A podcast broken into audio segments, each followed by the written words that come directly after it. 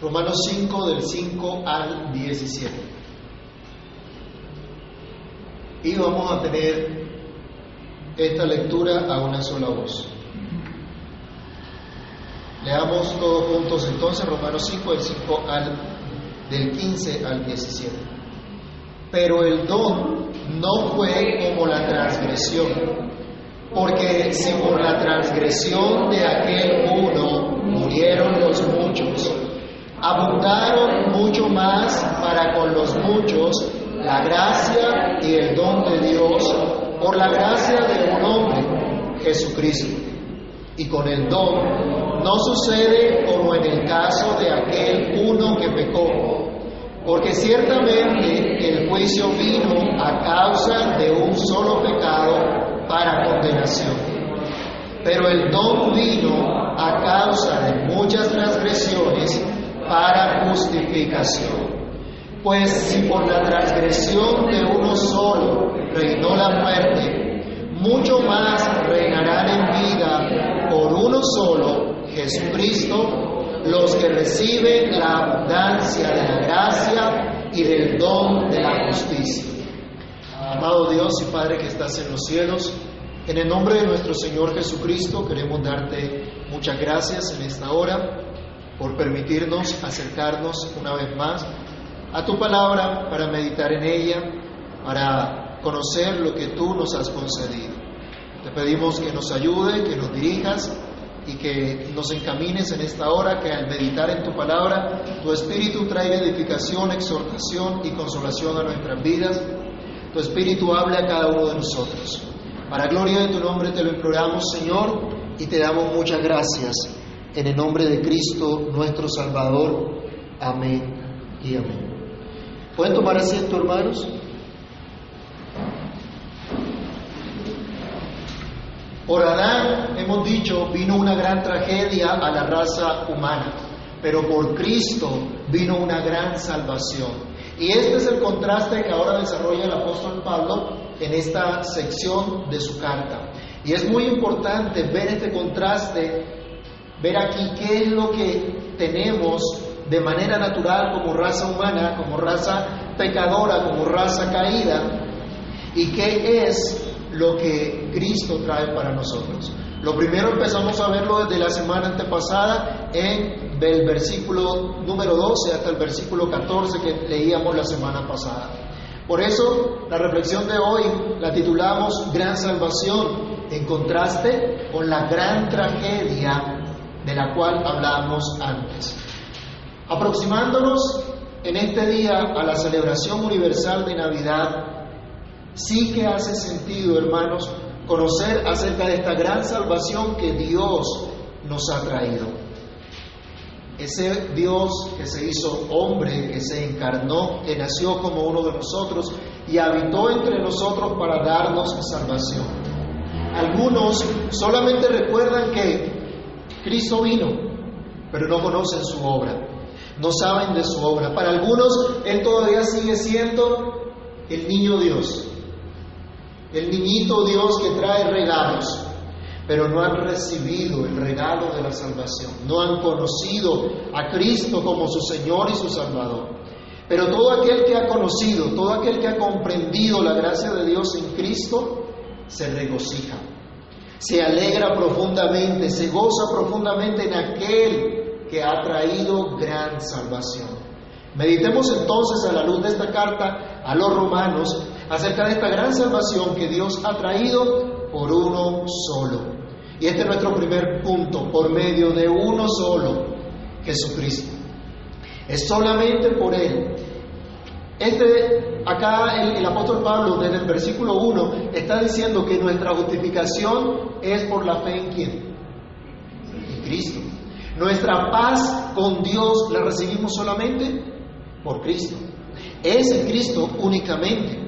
Así que es este Cristo el único medio por el cual podemos nosotros disfrutar de esta gran salvación.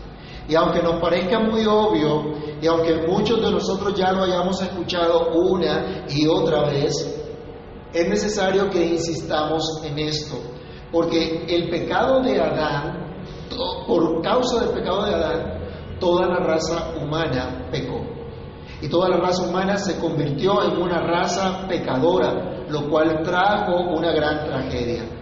Por eso es necesario entender la buena noticia que nos trae uno solo, Jesucristo, el que había de venir.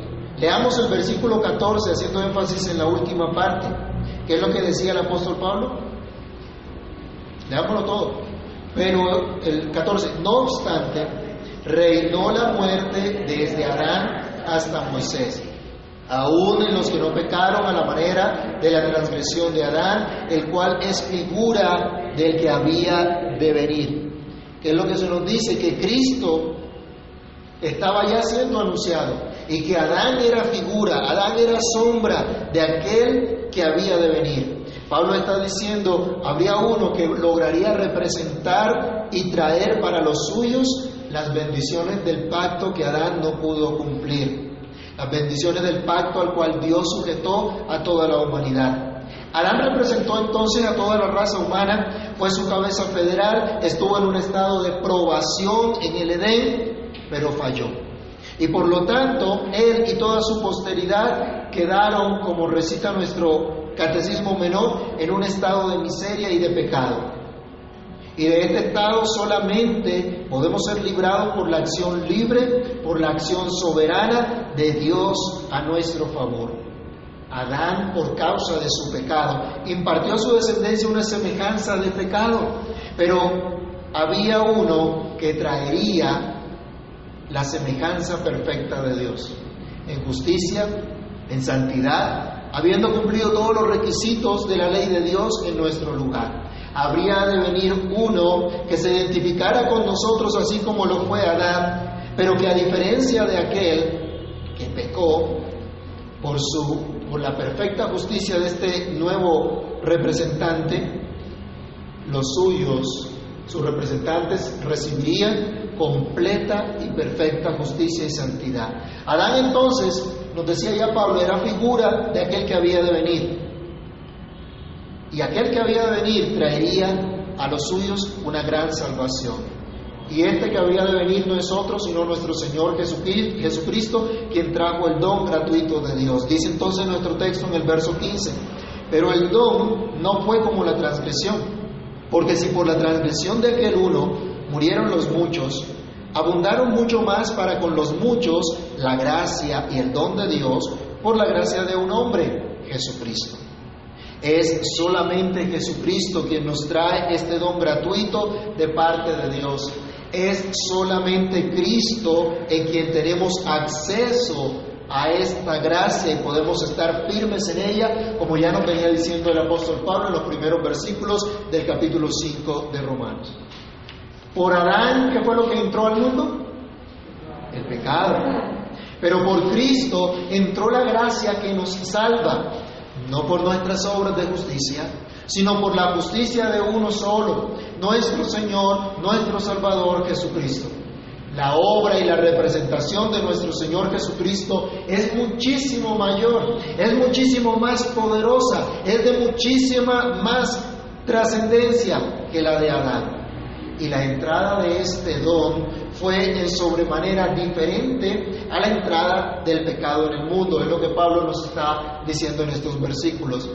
Nos muestra el apóstol el gran contraste entre lo que Cristo hizo y lo que Adán hizo. Lo que Cristo nos trajo y lo que Adán nos trajo. Nos muestra el gran contraste entre el pecado de uno solo, Adán, por el cual entró la muerte a todos los hombres, frente a la obediencia perfecta de uno solo, Jesucristo, por su vida, por su muerte, por su resurrección. Dice, por este solo, Jesucristo, abundaron para todos, o los muchos del que dice nuestro texto, la gracia y el don de Dios, por la libre y soberana gracia de uno solo, que sabemos también es Dios, nuestro Señor Jesucristo. Dice Pablo, por quien abunda la gracia y el don de Dios. Abunda. Y él quiere, utiliza unas palabras para que nosotros entendamos que no es cualquier cosa, que Dios no es mezquino en dar su gracia, sino que abundó para con nosotros. Su favor, su don gratuito. Es solamente por Cristo entonces que podemos participar del favor de Dios, de ese don gratuito, porque es precisamente en Cristo en quien Dios ha querido manifestar esa justicia por la sola fe, de la que viene hablando el apóstol Pablo desde el capítulo 1 de Romanos, versículos 16 y 17. Esta abundancia de la gracia divina no es producto entonces de una deuda que Dios tenga con alguien, no es producto de lo buena gente que la gente es, que el ser humano es, y por lo tanto Dios está en deuda con ellos. Y Pablo quería recalcar esto, y ustedes ven que es como mm, muy repetitivo esto en la epístola a los romanos, hablando de esta gracia, de esta salvación por la fe. ¿Se acuerdan que en el capítulo 2 él estaba hablando en contra de aquellos que juzgaban a otros, pero hacían lo mismo que ellos juzgaban? Que condenaban a otros y creían simplemente que porque tenían externalidades, porque tenían señales de pertenecer al pueblo de Dios, por eso ya eran eran salvos, por decirlo de esta manera, ya tenían absolutamente eh, asegurado su, su entrada al cielo. Bueno, Pablo insiste acá en mostrar que no es por obra alguna de, de, de, un hombre. Esta abundancia de la gracia divina no es producto de esa deuda, si es que pudiera pensarse, no es producto de una recompensa que Dios dé a cambio de una consagración religiosa sino que es el favor libre, soberano de nuestro Dios, que quiso dar a muchos que estaban perdidos a causa del pecado. No solo a causa del pecado de Adán, que trajo toda esta tragedia a la humanidad entera, sino como hemos estudiado el pecado real y personal de todos y cada uno de los seres humanos. Lo único que merecían nuestros pecados era el castigo eterno, pero Dios quiso darnos su abundante gracia, su don gratuito, solamente por medio de Jesucristo, nuestro gran Salvador. Hermanos, es triste ver en estos tiempos de Navidad a no pocos embriagándose, dando regalos porque están esperando recibir también regalos, esperando recibir algo a cambio, cumpliendo simplemente con una tradición pero sin un entendimiento del gran regalo de Dios en Cristo. Aunque se acercan a un pesebre, hoy hasta con tapabocas están los pesebres, ¿no han visto por ahí? Bueno, hasta con los tapabocas se acercan al pesebre por aquello de la pandemia, elevan plegarias, así como cantábamos nosotros también, ¿no? Diciendo, ven, Señor Jesús. La verdad es que en sus corazones no hay lugar para el Salvador. Muchos celebran Navidad sin Cristo. ¿Qué sentido tiene eso? Absolutamente ninguno. Adornan sus casas, comparten con sus familias, con sus amigos, pero sin Cristo. Eso no tiene ningún sentido. Dicen que hay motivos para dar gracias. Y usted habla con los no creyentes y dice, claro, hay que dar gracias, estamos vivos, no nos llevó el COVID. Pero no entienden que esta vida incluso es un regalo de aquel que nos trajo el don gratuito de Dios. Tú y yo como cristianos tenemos motivos verdaderos para dar gracias, para celebrar y para compartir en familia el pacto de Dios. La promesa que se ha hecho realidad, que se ha cumplido, nuestro Señor Jesucristo ha venido y nos ha traído la abundante gracia, el don gratuito de nuestro Dios a nosotros que estábamos perdidos en nuestros delitos y pecados. Pero por nosotros precisamente vino Cristo a redimirnos, a darnos su grande amor. Esta es la gran salvación que Dios ha concedido por medio de uno solo, nuestro Señor Jesucristo. Esta gran salvación consiste entonces de justicia y vida. Es lo que debemos meditar en segundo lugar en este pasaje. Hablamos de justicia y vida. Mis hermanos, la gran salvación de Dios es esto precisamente. La gran tragedia de la humanidad, como hemos hablado, se llama pecado, se llama muerte. Pero la gran salvación que Dios nos ha traído en Cristo es justicia y vida. Es Cristo esa justicia nuestra. ¿Se acuerdan que Jeremías hablaba de ello? Jeremías 33, 16. Que Dios será justicia nuestra. Que su pueblo entenderá o, vivirá con esa justicia nuestra. Isaías hablaba también del Emanuel, del Dios con nosotros.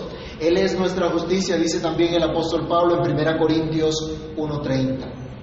Es Cristo nuestra vida, es Cristo el pan de vida. Sus palabras son espíritu y son vida.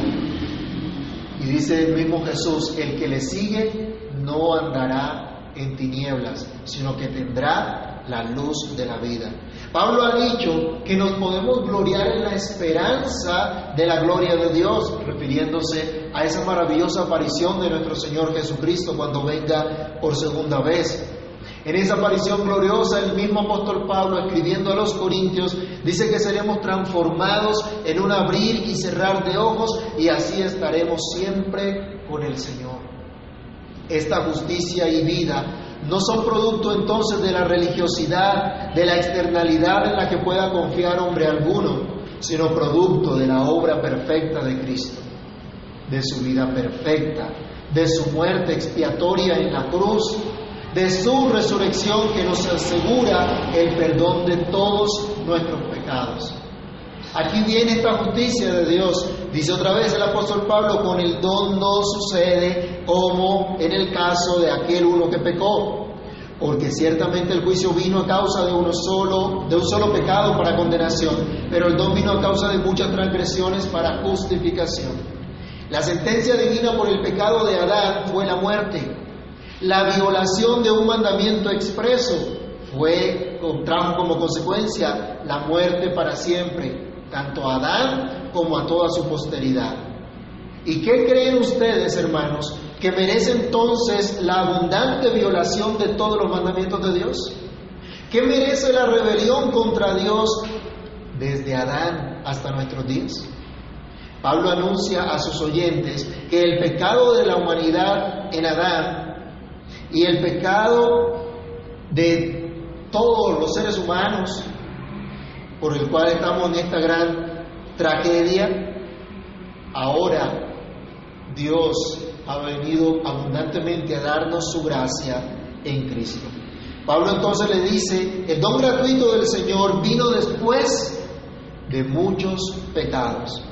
La transgresión de uno trajo el pecado a todos. Un solo pecado condenó a todos. Ahora nos está diciendo, después de muchos pecados, aparece entonces el don de Dios, la gracia de Dios, para perdonar no solo el pecado de Adán, sino también el pecado de todos los redimidos en Cristo. El sacrificio del Señor Jesús fue totalmente suficiente, fue totalmente eficaz para perdonar completamente todos los pecados de aquellos que de manera soberana y graciosa serían traídos a esta salvación por la fe. Adán nos heredó la culpa del pecado, Cristo llevó esa culpa en la cruz y nos otorga completo perdón. Qué buena noticia, hermanos. El Señor Jesús nos ha perdonado todos nuestros pecados. Todos nuestros pecados. Esto es maravilloso, todos aquí somos pecadores. Y mientras estemos en esta tierra, seguiremos inclinados al pecado. Y tendremos que seguir luchando, batallando contra el pecado. Y en ocasiones pensaremos que como que el pecado está triunfando. Pero Cristo venció el pecado en la cruz y nos dice que ya fueron perdonados todos nuestros pecados. La deuda fue saldada, Cuán agradecidos entonces debemos estar. Cuán gozosos podemos estar. En lugar de culpa, ahora tenemos perdón. Porque hubo uno que pagó esa culpa, que cumplió lo que demandaba esa ley. Recordemos aquí en Romanos capítulo 3, el verso 21 al 26. Nos dice, pero ahora Aparte de la ley se ha manifestado la justicia de Dios, testificada por la ley y por los profetas.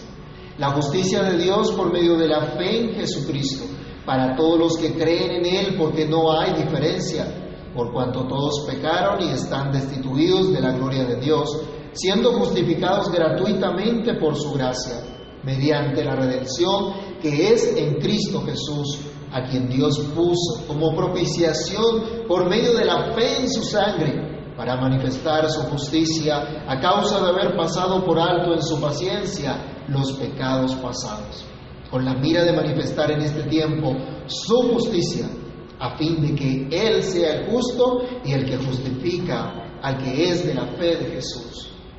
Cristo nos trajo justificación en lugar de condenación. En Adán todos somos vistos culpables, pero en Cristo ya somos vistos no culpables, ya somos vistos justos delante de Dios. El don de Cristo vino después de muchas transgresiones para justificación.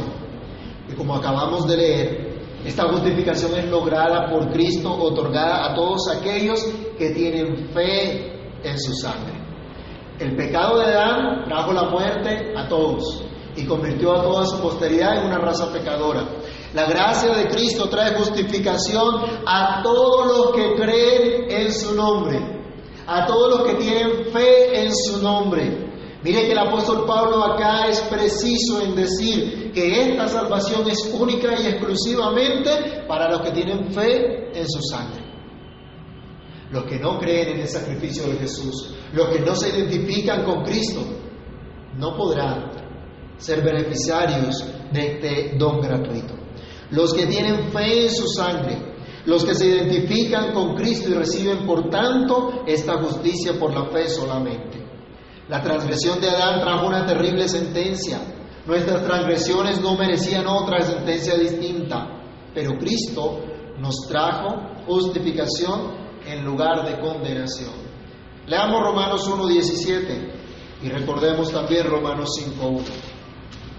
Romanos 1.17, porque en el Evangelio la justicia de Dios se revela por fe y para fe como está escrito, mas el justo por la fe vivirá. Allí trajo Dios su justicia. Allí recibimos esa justicia por la fe en Él solamente. Y es lo mismo que nos repite en 5.1. Justificados pues por la fe, tenemos paz para con Dios por medio de nuestro Señor Jesucristo. Como hemos dicho, hermanos, solamente cuando entendemos que la raza humana de manera natural se encuentra en una gran tragedia a causa del pecado, solo allí podemos apreciar la gran salvación que tenemos en Cristo. Solo cuando comprendemos que somos culpables, que somos merecedores de la ira de Dios por toda la eternidad, solo entonces apreciamos esta justicia por la fe en Cristo. Solo cuando entendemos esta gran tragedia de la humanidad que ha traído muerte, podremos apreciar el gran regalo de nuestro Salvador que nos ha dado vida en lugar de la muerte. Y este es nuestro tercer punto, nuestra tercera reflexión. La gran salvación de la que nos habla la Escritura se trata del don gratuito del Señor para todos los que creen en Él. Cristo les otorga vida en lugar de la muerte. El verso 17 nos dice, pues si por la transgresión de uno solo reinó la muerte, mucho más reinarán en vida por uno solo, Jesucristo, los que reciben la abundancia de la gracia y del don de la justicia. Hay una buena noticia ahora para los creyentes, ya no reina la muerte sobre los creyentes. Vimos que desde Adán hasta Moisés reinó la muerte, incluso en los que no violaron un mandamiento expreso como el que había recibido Adán. Pero sabemos que pecaron, porque Dios había puesto su ley en sus corazones y desobedecieron así como Adán, y como consecuencia murieron. Venida la ley de Moisés que condena legalmente el pecado, se confirma que la, la, sentencia recibida por el pecado era precisamente la muerte. Pero ahora los que creen en Cristo, los que han recibido la gracia de Dios, ya no están bajo el imperio de la muerte, sino que la vida de Dios está en ellos. Murieron con Cristo en la cruz y ahora viven para Él. Su vida está escondida con Cristo en Dios. Colosenses capítulo 3, versículo 3, el apóstol Pablo lo dice de una manera muy especial. Cuando él está hablando aquí a, estos hermanos Les anima a que confíen en el Señor y coloquen su mirada en las cosas de arriba. Cuando les exhorta a vivir para la gloria de Dios y hacer morir lo terrenal en ellos, les, les dice también, porque habéis muerto y vuestra vida está escondida con Cristo en Dios. Por eso, el mismo apóstol Pablo aquí en Romanos más adelante va a tocar este tema. En el capítulo 6 lo veremos también, del 1 al, del 1 al 7 de Romanos 6. Se nos exhorta entonces a no perseverar en el pecado porque ya estamos muertos, estamos identificados con Cristo en la cruz, muertos en la cruz también, pero vivos por causa del Espíritu de Dios y ahora vivimos para Él. No quiere decir entonces que el creyente nunca va a morir físicamente, aunque nosotros esperamos, como el apóstol Pablo, que Cristo venga y seamos transformados en un abrir y cerrar de ojos. Y solo así no, no veremos esa muerte física. Pero lo que se quiere decir con, estas palabras, que ya la, rey, la muerte no reina en los creyentes, se quiere decir que la muerte para el cristiano ya no es un castigo, sino que es la gozosa entrada a la presencia de su Salvador. Esto es una muy buena noticia, hermanos. No nos dé miedo el COVID. No nos dé miedo el día que tengamos que partir. Si estamos en Cristo, Pablo decía, para mí, Filipenses 1:21, para mí el morir, el vivir es Cristo y el morir es ganancia. Y vamos a leer más adelante también Romanos 8, si vivimos, para el Señor vivimos. Y si morimos, para el Señor morimos. Sea que vivamos o que muramos, del Señor somos. Así que esto es lo que ha ocurrido. Ya el creyente no le teme la muerte porque sabe que su entrada a la presencia eterna de su Señor, donde será por completo santificado, será por completo perfeccionado y en el entretanto aspira a vivir para la gloria de Dios. Un día escucharás olvida en la muerte en victoria. Un día ese aguijón de la muerte, que es el pecado, desaparecerá por completo. Ya no reina la muerte, sino que ahora reina la vida de Jesucristo. Para mí el vivir es Cristo, dice Pablo, pero esta es una realidad para cada creyente, no solamente para Pablo. Nuestra vida, nuestro todo, nuestra paz es Cristo. Él hizo todo para que tengamos vida. Él vino para darnos vida y vida en abundancia. Por causa del pecado viene la muerte, por causa de la justicia de Cristo tenemos vida por su Espíritu que nos ha dado, tal como abordará también en el capítulo 8, versículos 1 y 10. Por cierto, hermanos, el cristiano ya no se identifica con esta cultura de muerte en la cual, la cual nos rodea. Una cultura que promueve el pecado, que promueve la muerte, que promueve el aborto, que promueve la reducción de la población mundial, lo que se conoce como eugenesia, que promueve la eutanasia o suicidio asistido, tal como aprobaron hace poco en España, y tal como la filosofía marxista, comunista, socialista, que ha corrompido el mundo entero, enseña y, y proclama.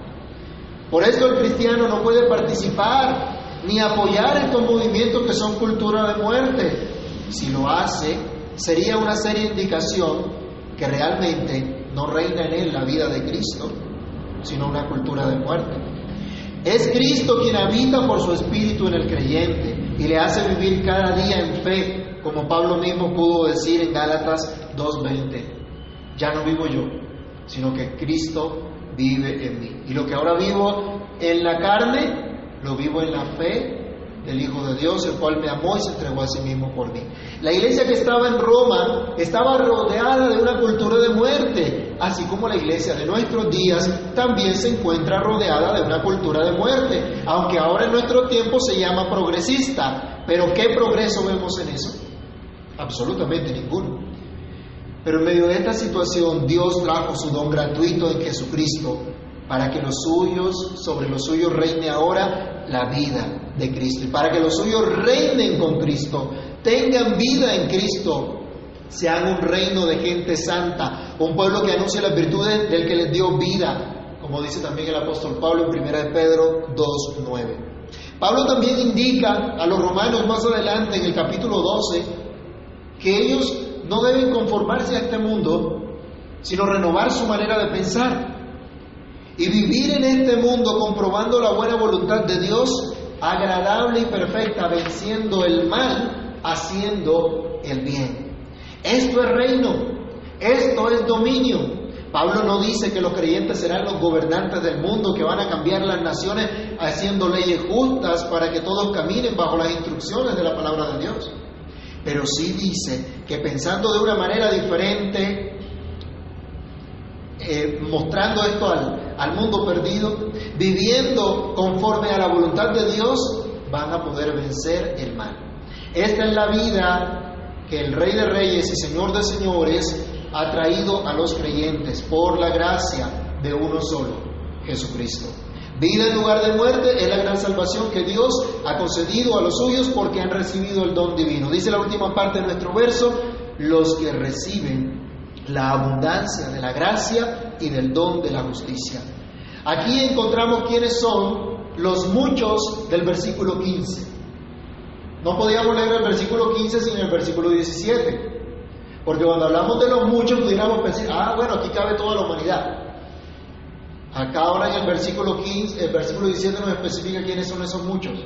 Esos muchos son los que reciben la abundancia de la gracia y del don de la justicia. Solamente estos son los que pueden gozar de justicia y vida, de la gran salvación que nos libra de la gran tragedia que vive toda la humanidad.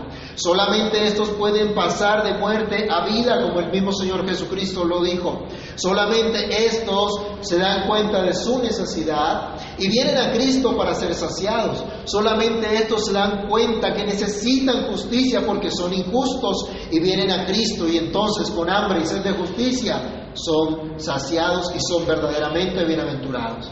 No son los que confían en su propia justicia, en sus falsos conceptos de justicia, en sus nefastas filosofías de vida, sino los que reciben la abundancia de la gracia y del don de la justicia, que como hemos reiterado, se recibe solamente por la fe en Jesucristo.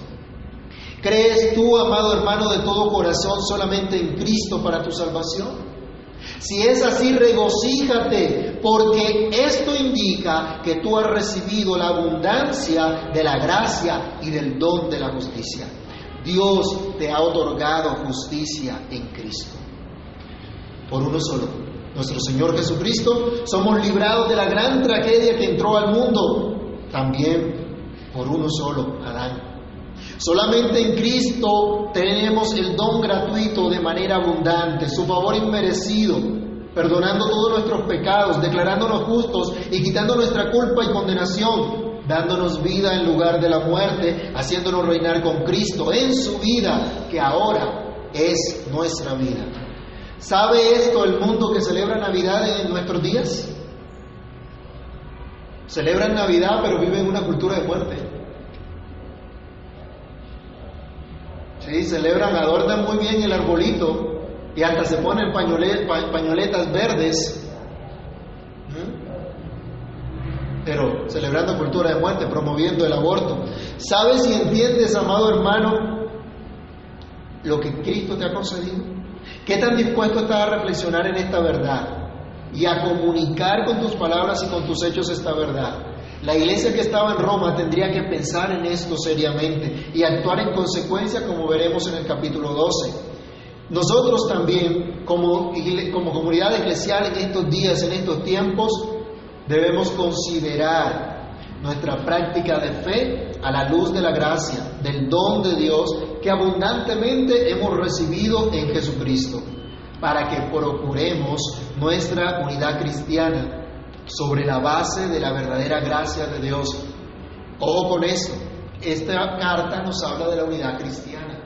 Más que un tratado teológico como de pronto hemos concebido, nos habla de la verdadera unidad cristiana, que se basa en una verdadera doctrina, que se basa en la gracia de Dios, en lo que Dios ha hecho.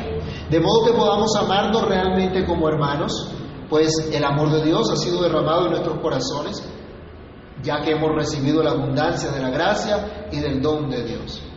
Hermanos, comprender esto y experimentarlo ha de trascender a nuestros hogares, ha de trascender a nuestra sociedad. No se puede quedar en una mera reflexión dominical. Que el Señor nos ayude y nos dé cada día de su abundante gracia. Oremos. Amado Señor, en el nombre de Cristo Jesús, damos gracias por tu palabra, por haber hablado a nuestras vidas, por habernos mostrado que solamente por Cristo tenemos tu don gratuito. Tenemos tu abundante gracia que nos hace salvos, que nos justifica, que nos declara justos delante de ti. Señor, te imploramos que nos ayudes a meditar en esto constantemente, a recordarlo siempre, Dios, de modo que podamos glorificarte. Ayúdanos, Padre, para que la reflexión en esta verdad trascienda nuestra vida, nuestras relaciones. Ayúdanos, ayúdanos, Señor, para que podamos llegar a una verdadera unidad como tú quieres. Una unidad que no, que no se basa, Señor, en, en deseos personales, en preferencias de cada uno, sino en la enseñanza de tu palabra, en la obra de tu Espíritu, en lo que tu palabra nos revela. Ayúdanos, Señor, y ten misericordia de nosotros, porque sin ti nada podemos hacer. Por favor, obra en nuestras vidas, obra en nuestros corazones y permite que tu palabra haya cabida en nuestro corazón, Señor. Y que en este tiempo, Dios, que compartimos con nuestros familiares, nos des la gracia de manifestar esa bondad tuya, Señor, y que nos des la sabiduría en el momento preciso para hablar y comunicar de la buena noticia, que en este tiempo que vivimos debemos recordar a aquel que por su infinita bondad se hizo hombre, murió en una cruz y resucitó está a la diestra del Padre, pero un día volverá y destruirá por completo toda clase de maldad y salvará a los suyos. Ayúdanos, ayúdanos Señor a recordar esto y a compartirlo con los que están con nosotros. En el nombre del Señor Jesús, oramos dándote muchísimas gracias. Amén y amén.